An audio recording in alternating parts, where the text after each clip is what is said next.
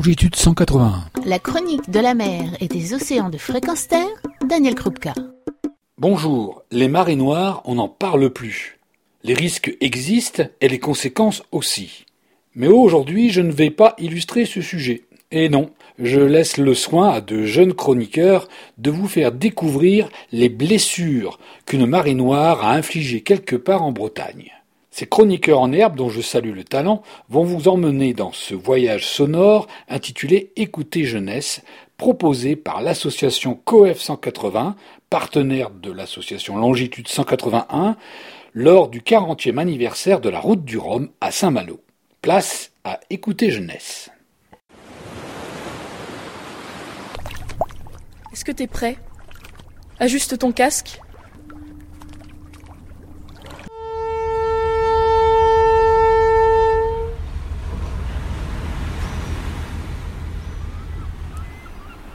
Il y a le soleil qui, qui scintille sur l'eau, là. Un soleil comme ça, un calme pareil, c'est. C'est rare. Certaines personnes, les vieilles béliloises, ils m'avaient dit un jour, c'est un jour donné. À Belle-Île, avec Étienne, vétérinaire à Belle-Île depuis 1981. Après la marée noire, euh, en fait, je suis pas revenu sur la côte pendant plusieurs mois. Je voulais pas voir. Comme beaucoup de monde d'ailleurs. Il y en a qui pleuraient. C'est un très mauvais souvenir. hein. Vous en reparlez souvent entre vous ou pas? Pratiquement jamais, non. Euh, nous, on a reçu euh, près de 9000 oiseaux, je crois. Et il y en a moins de 100 qui ont été relâchés démazoutés, ce qui veut dire moins de 10%. En France, euh, il y a eu un peu plus de 30 000 euh, oiseaux recueillis dans les centres de soins, et il y en a moins de 300 qui ont été relâchés, 290 je crois. C'est rien, on les soignait, il fallait bien les soigner, euh, c'est c'est plus de l'affectif, mais c'est pas, c'est pas de la science qu'on a fait. Mais d'après vous, il aurait fallu faire quoi? Rien? Je crois que si on avait eu le courage, il aurait fallu les tuer à l'arrivée. C'est dur hein, de dire ça. hein. Enfin, pas tous, non.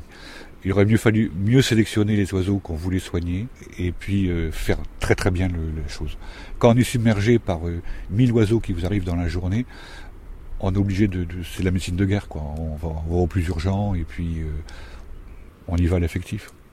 Un de mes bénévoles m'avait dit, parce que un gars très très bien, il s'appelait Lucien, euh, m'avait dit non non moi pour moi euh, ne serait-ce que de sauver qu'un seul oiseau, c'était faire un bras d'honneur à, à Total. Donc déjà c'était ma victoire. C'est en effet la, la seule raison que je vois d'avoir fait ça, oui. oui. Vous pensez que ça pourrait arriver à nouveau une catastrophe comme l'Erika? Oh ben ça va arriver, c'est évident, oui. D'ailleurs, euh, deux ans ou trois ans après, il y a eu le Prestige en Galice. C'est exactement la même chose. Euh, des pétroliers qui s'échouent, il y en a partout et on n'en parle pas beaucoup parce que quand ça arrive sur une côte d'Afrique, tout le monde s'en fiche. Mais ça continue.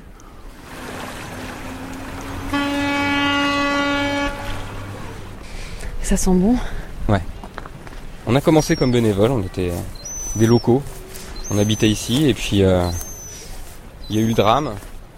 Benoît, 39 ans, a nettoyé les côtes pendant un an, bénévole, puis salarié d'une entreprise de dépollution, Le Floc, un sous-traitant de Total. Et le 25 décembre au matin, les nappes de pétrole sont arrivées avec le Père Noël. Une odeur tenace, infâme. Pas une odeur de pétrole, pas une odeur de station essence. Vraiment une odeur de industrielle, de soufre. Le petit sentier qu'on emprunte là, c'est un sentier qui a été ravagé par les tracteurs et par les, les 4x4 qui venaient récupérer le pétrole qu'on remontait à la côte. Et tout était noir là. En bas, c'était pas noir, non, c'était brun, rouge. La couleur du produit était un, un brun, brun foncé, brun rouge. Bon là, tu vois, et là c'est beau.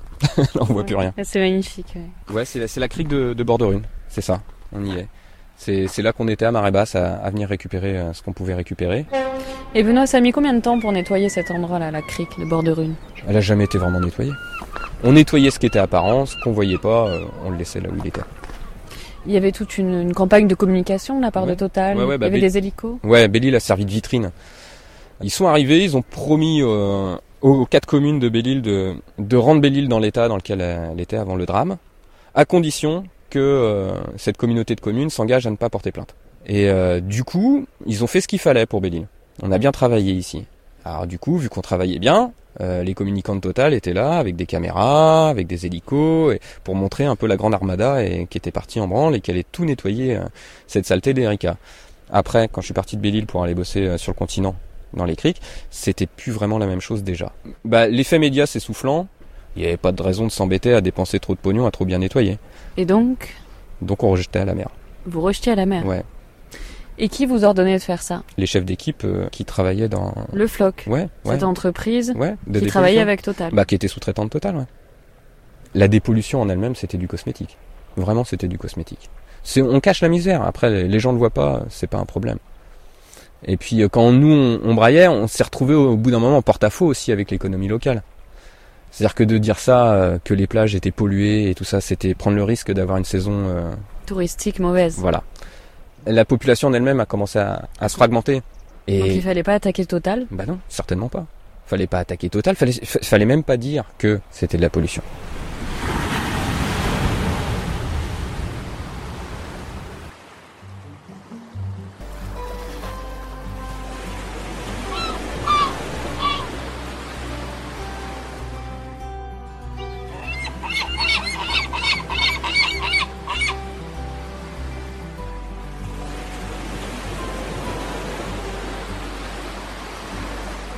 Vous venez d'embarquer à bord du voilier Écoutez Jeunesse.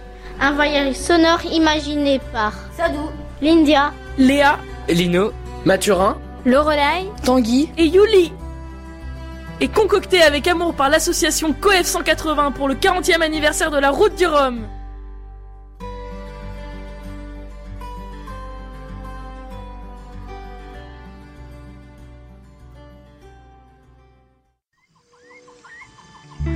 Retrouvez et podcastez cette chronique sur notre site fréquenceterre.com.